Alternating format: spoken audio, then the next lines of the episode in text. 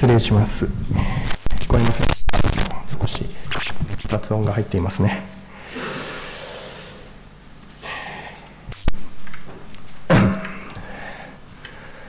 おはようございます。今週は十字架におけるイエス・キリストの苦しみを覚える受難週と言われる週になります。受難とはイエス・キリストが十字架上で肉体的な苦しみとともに神に見捨てられ苦しみ死なれた出来事であります。受難週においてはイエス様が復活された意味を覚える前にまずイエス様の十字架の苦しみと死の意味を知りまたは思い起こすわけです。イエス様の十字架の出来事というのは、まさにキリスト教信仰の収穫です。本質的な事柄です。と言いますのは、イエス様の十字架がなければ、復活という出来事も起きることはなく、主イエスの十字架に対する信仰を通して、私たちは復活の希望を持つことができるのです。主の復活を記念するイースターに備えて、イエス様の十字架の出来事の意味を知りたいと思うのです。そのために今日はローマ人への手紙から学びたいのです。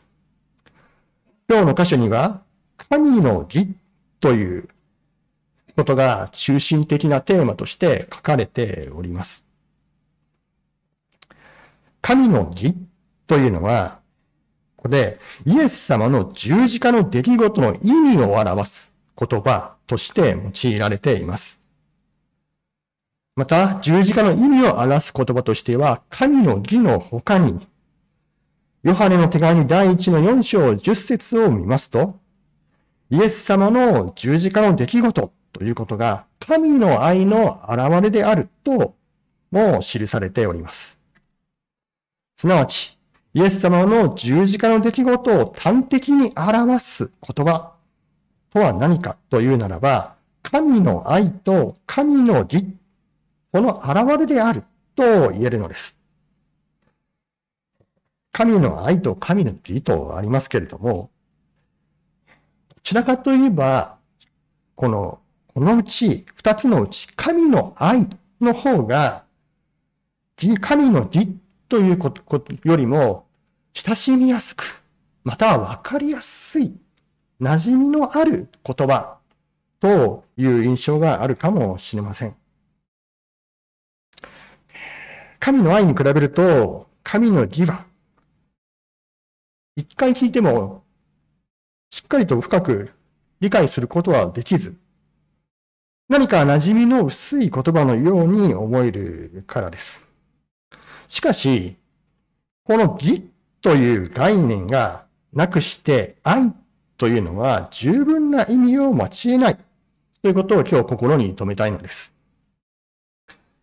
義という言葉は公正さや正しさ、正義を意味する言葉です。ローマ人の手紙3章4節を見ますと、詩編51編の言葉が引用され、それゆえ、あなたが告げるとき、あなたは正しくあられ、とあります。つまり神の義というのは、自ら何が正しいか、善悪を判断して決定する最終的な基準は神様にある。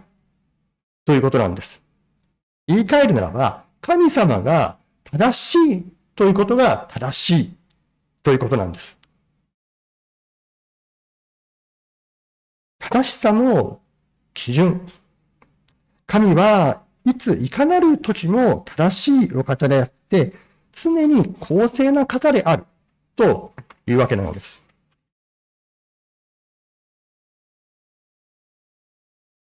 もし、義の概念に欠けた愛で神の愛というのを考えますと、行き着くその極端は、何でもかんでもありのままでいいよと受容してくれるような優しい愛。状況に応じてあるときは優しいけれども、あるときは違うといった状況に左右される間違った愛の理解をもしかねないのです。そうなれば、イエス様の十字架の出来事の意味ばかりか、神様のことについて、本来聖書から理解すべき事柄を十分に理解し得ないということも起きるわけです。神の愛というのは、義に基づく愛です。ローマ人への手紙において、この一章、失礼しました。一章の17節というところには、著者パウロは、福音には神の義が掲示されていて、と記しています。つまり、福音には神の義が表されているというのです。福音とは神の義が示されるということをパウロは言っているのです。ローマ人への手紙でパウロが語る福音というのは、この神の義がイエス・キリストの十字架において表されることなのだと言っているのです。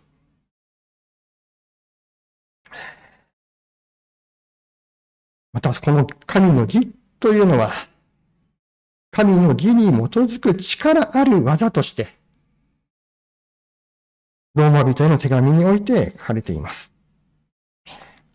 ローマ人への手紙、今日の箇所ですけれども、特に今日は3章25節の箇所を中心に見ていきたいと思うんですけれども、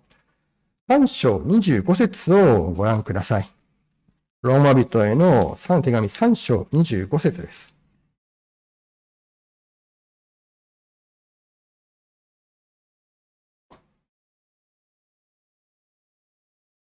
ここにはこうあります。神はこの方を信仰によって受けるべき血によるなだめの捧げ物として公に示されました。ご自分の義を明らかにされるためです。とあります。ここにイエス・キリストの十字架は、なだめの捧げ物として示されたと書いてあります。なだめの捧げ物。あまり聞き慣れない言葉かもしれません。けれども、このなだめの捧げ物というのは、神の義の現れである、イエス様の十字架の出来事を理解する上で欠かせない大切な事柄なのです。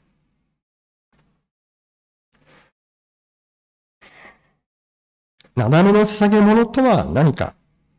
正しく知るためには、立法の生贄制度から知る必要があります。旧約聖書の時代、レビキを見ますと、神はイスラエルのために動物の生贄を捧げるなだめという行為を必ず行うように命じていたのです。レビキの16章というところを、今お開きにならなくても後で一度でも見ていただけると感謝なんですけれども、レビキの16章というところには、神はイスラエルに年に一回、契約の箱の上にある神が共におられる臨在を意味するなだめの蓋に、すべての罪を償い、罪を帳消しにするために動物の生贄の血を振りかけるなだめを永遠の掟として与えたということが書いてあります。またこのなだめについては、え民数記16章の46節というところで、逆らう回収たちのために、モーセはこういうのです。彼らのために眺めを行いなさい。激しい見怒りが出てきて、神からの罰がもう始まっていますとあるのです。これはイスラエルが神に逆らい、指導者に逆らい、その逆らう罪の結果、神は怒られ、民を罰したという出来事のことです。この箇所において、神は罪に対して怒る方だということが示されているのです。しかし同時にその神は、民との和解のために、なだめという手段を用意されたということも読み取れるわけです。神がなだめの捧げ物、神が用意されたなだめの捧げ物という手段を通して、神様ご自身の怒りが和らげられて、神の罰が終わったということが書いてあります。つまり、旧約聖書の動物の生贄は、罪の許しを意味する罪の償いのためであるのですけれども、そのなだめそのものの目的は、罪の償いをすること、つまり、生贄を捧げることは、罪の許しを得ることにあるのではなく、罪の許しを通して、神様との関係が回復されるためにあるということなのです。神様との関係が回復される。つまり、なだめがなければ、神様との関係は、関係回復されていないんです。つまり、言い換えるならば、神と人とが、神に背いた人は、神と人とが敵対関係にある。ということを示し、そこからのなだめを通して回復されるということなんです。これはイスラエルの民のことだけではありません。最初の人、アダムが神に背いた結果、私たちも生まれながらにして神に背くものとなり、神と敵対関係になったのです。もちろん、慈しみ深い神は、愛ですから。ご自分に背き、離れていった人間を探し求めたわけです。しかし、その探し求めた罪ある人間を罪あるままには受け入れられないんです。だって、そうしてしまうならば、神様は義である。という神の善悪を区別する基準、それが壊れてしまうからです。神様が神様であるということを、もしそのまま受け入れてしまうのは、神様は神様でなくなってしまう。ただの優しいお方になってしまうんです。ですから、私たちは神の義というのが何なのか。神の愛に基づく神の義ということが何なのかということを考える、聖書から考える必要があるのです。そうすることで、より十字架の意味が、神のことがわかることができるのです。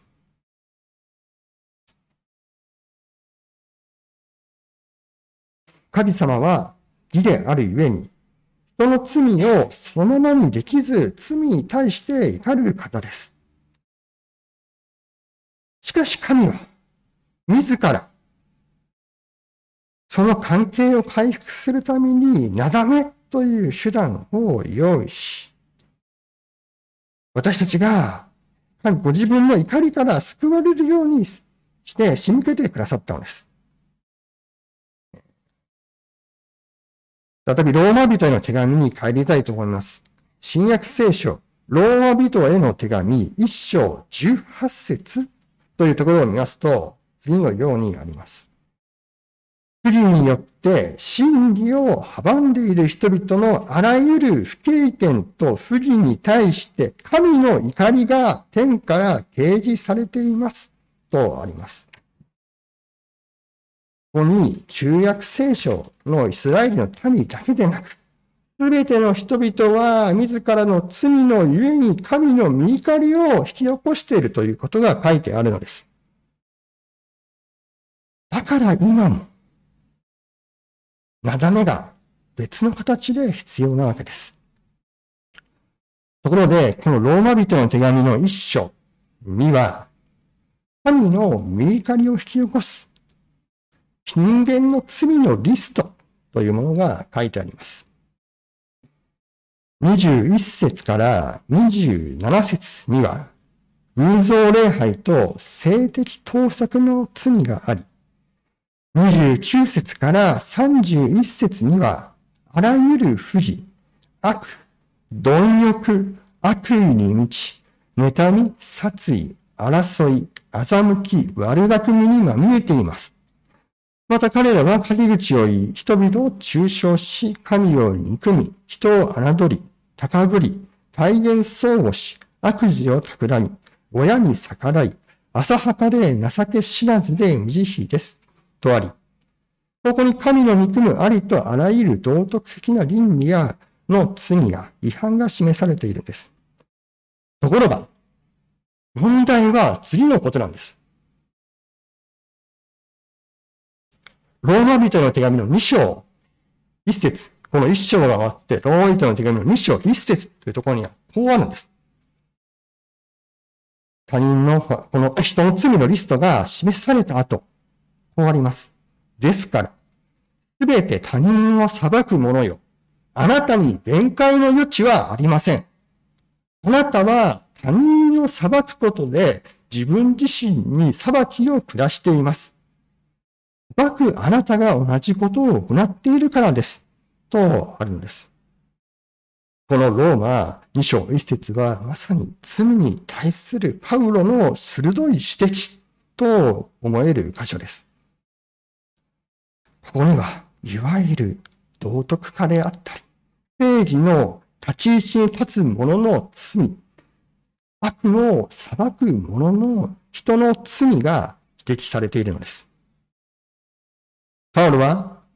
一章で道徳倫理的な罪を指摘した後、今度はこのような罪を犯した者を非難する者も同様の罪を犯しているというのです。それはパウロだけでなく、イエス、キリストも語ることです。ルカの福音書の16章というところにおいて、イエス様はある二人の人の祈りを紹介しております。一人はパリサイ人。もう一人は主税人で、この二人は宮で祈るのですが、パリサイ人の祈りというのは次のような祈りでした。自分が他の人のように奪い取るもの、不正なもの、会員するものでないこと、あるいは、この主税員のような、ようでないことを感謝します。と言ってるんです。そう祈ってるんです。この中で思い、それが祈りに現れています。つまり、パリサイ人は自分の隣で祈る。この主税人のような罪人でないことを覚えて、神に感謝しているのです。ところが、このようなパリサイ人の祈り、すなわち他者の行いと自分の行いと比べて、自分はあの罪を犯す人とは違うと非難し、自分を正しいとすることで、彼自身も同じ罪を犯しているわけです。つまり、目に見えて罪を犯している人も、その罪を犯す人を裁く人も、どちらも等しく神の見怒りを引き起こす同じ罪人であると言っているのです。他人を裁いても裁くことで罪を犯し、しかも実際はどちらも別の形で同じような罪を犯しているからです。ローマ人への手紙に戻りますと、3章10節でパウロは言います。義人はいない。一人もいない。誰もが罪を犯し、神の前において正しい人は誰もいない。皆神の怒りの対象で、神の栄光を受けることができる者はいないというのです。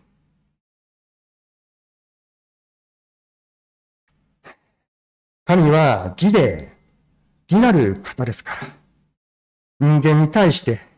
ご自分に背き罪を犯す人間に対して怒りと裁きを持って表されるはなかったのです。しかし、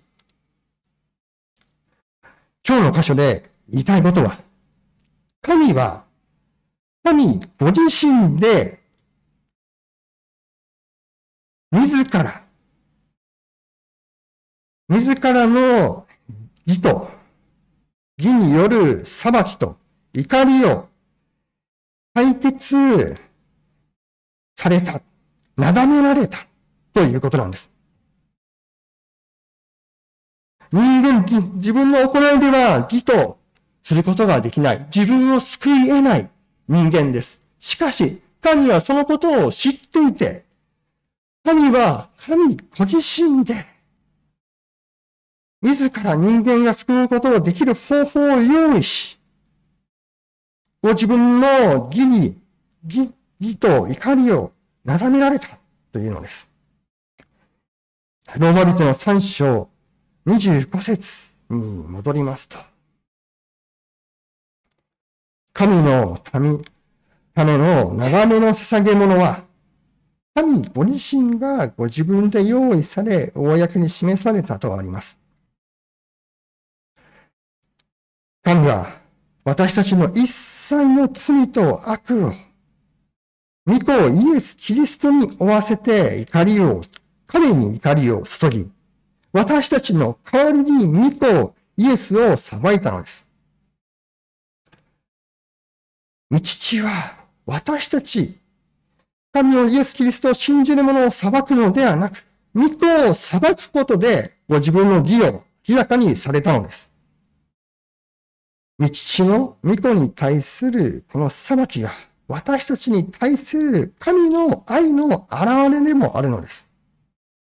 ヨハネの手紙第1の4章10節には、私たちが神を愛したのではなく、神が私たちを愛し、私たちの罪のために、なだめの捧げ物としての御子を使わされました。ここに愛があるのですとあります。神の、神をなだめの捧げ物というのは、私たちに対する愛の表れであり、かつ、ご自分の義をも明らかにされた行為なのです。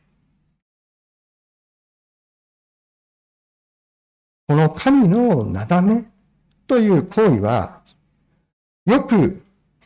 法廷での義と愛に満ちた裁判官の行為に例えられます。それはこういうものです。裁判官が被告に判決を下すと、その裁判官は、被告に判決を下した裁判官は、自らその着ている裁判官の行為を脱いで、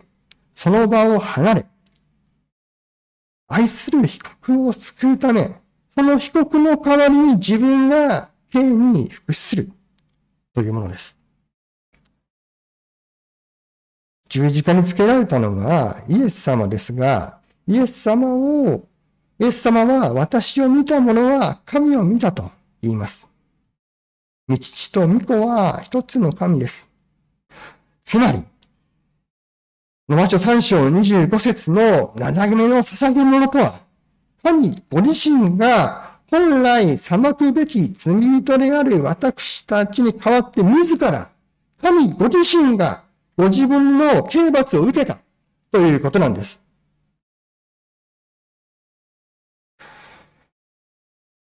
また、御子イエス様は十字架の死に至るまで父に従い罪なき生涯を送られることでも神の義は明らかにしています。神様の十字架の宮沢、神ご自身が計画し、ご自分で成し遂げた神の側による完全な救いの技なのです。ですから、救いと救いを成し遂げるために、救いをなすために、人の技、人の力というのは少しも必要とすることはなかったのです。ですから、恵みなわけです。神の恵みによる救いなわけです。私たちは神様が成し遂げてくださった見救い、それがどのようなものかを知り、受け取ることで、信じ受け取ることで救われるんです。救いというのは、神ご自身の義に基づく完全な救いの宮業の上にあるのです。この神の救いは、ではもう少し神の恵みを受け取ると言いましたけれども、具体的にどのようにもたらされたのでしょうかどのようにもたらされたのでしょうか22節から、ローマ人の手紙の3章の22節から24節を見たいと思います。そこにはこうあります。すなわち、イエス・キリストを信じることによって、信じるすべての人に与えられる神の義です。そこに差別はありません。すべての人は罪を犯して神の栄光を受けることができず、神の恵みにより、キリストイエスによる贖いを通して値なしに義と認められるからです。とあります。宗教改革者であるマルティン・ルターは、この人はどのようにすれば自分は神の前に救われるのかということを悩み考えた人でありました。当時カトリックの教会の修道士であったルターは、自らに苛烈な試練を課し、修行をし、国会と呼ばれる罪の告白を漏れなく行うことによって救いを得ようとしておりました。しかし、どうしても、そのようにしても自分の救われたという実感は得られなかったのです。しかし、ある時、ローマ人への手紙にある義とされているものの義というのは、その人の義、この人が持つ何かの正しさということではなくて、義は正しさ、神様のもの、イエス様の義であるということを知ったのです。それゆえにルターは、神が主イエスを信じる罪人を罪人であるままに義人とみなしてくださる。という理解に達したのです。鉄頭鉄理、私たちに救いをもたらすのは、自分たちの義、正しさ、努力、行いではありません。義なる神の前に、どんなに正しくあらおうとしても、神が示す罪の、あらゆる罪の基準の前に、自分の力、もしくは他の人の力では決して正しく神の前に正しくあることはできず、救われることはできないのです。ただ、私たちの救いに必要なのは神の義、イエス様の義。神が十字架で御子イエス様をなだめの捧げ物としてくださった義イエス様が十字架の死に至るまで神に従うことで獲得してくださった義だけなのです。私たちが信仰において寄って立つべきところは、恵みによってもたらされた神の義なのです。この神の義を覚えるときに、私たちの義というのは謙遜にされると、されていくのです。御言葉を通して私たちは自分が正しいものでは決してない。また、正しくなくていい。罪人でいい。そのことを気づかされ、また、誇らに、誇らにおいては、誇れるところもないと気づかされ、ただ、神の恵み、イエス様の十字架の義により頼み、歩み、主を誇る道、喜ぶ道があることを教えられるのです。本来、私たちは神の前に、神に敵対して、敵対関係に、敵対する敵対関係にありました。救いのために何もすることはできず、罪として裁きを下す神の怒りのもとにありました。しかし神は、そんな私たちを愛し、またご自分の義の欲求を満たすためにイエス様の命を十字架で長めの捧げ物とされたのです。このイエス様の十字架において、私たちに対する神の怒りと裁きが完全に行われました。イエス様は十字架で、私たちの代わりに神に捨てられることで、神の正義が十字架においてこの世に明らかにされたのです。ですから、イエス様の受難における十字架の意味というのは、罪を悲しみ、罪の悲しみを思うとともに、そこから救われた、完全に救われた、救いの喜びを味わう時なのです。主の十字架の宮座を私たちの救いの根拠として喜び、主を誇るものとするものとされたら幸いだと思うのです。御言葉にある罪人の姿、罪の姿を見ながら、自分の罪も示されて、示されつつも、信仰により悔い改めて、何より主が私たちのために成し遂げ、表してくださった十字架の救いを感謝し、喜ぶものとされたいと思います。お祈りいたします。天の地なる神様、あなたの尊い皆を拝めます。今日はローマ人への手紙からイエス様の受難の意味を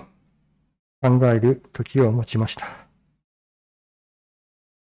私たちはあなたの前で何も誇れるべきところはなく、そのことに気づくことさえも、誇れることがあると思ってしまうような、思っているそのことにさえ気づくこともできない罪人です。どうか改めて、御言葉を通して、私たちの罪を示してくださり、そこから救われているのいるという喜びを、救いの喜びを私たちに教えてください。この一週間、これからお一人お一人は、それぞれの場所において、あなたから使わされていきますけれども、どうか、主イエス・キリストの救いの義を覚えて歩むことができるように助けてください。イエス様の皆によってお祈りとします。アメン.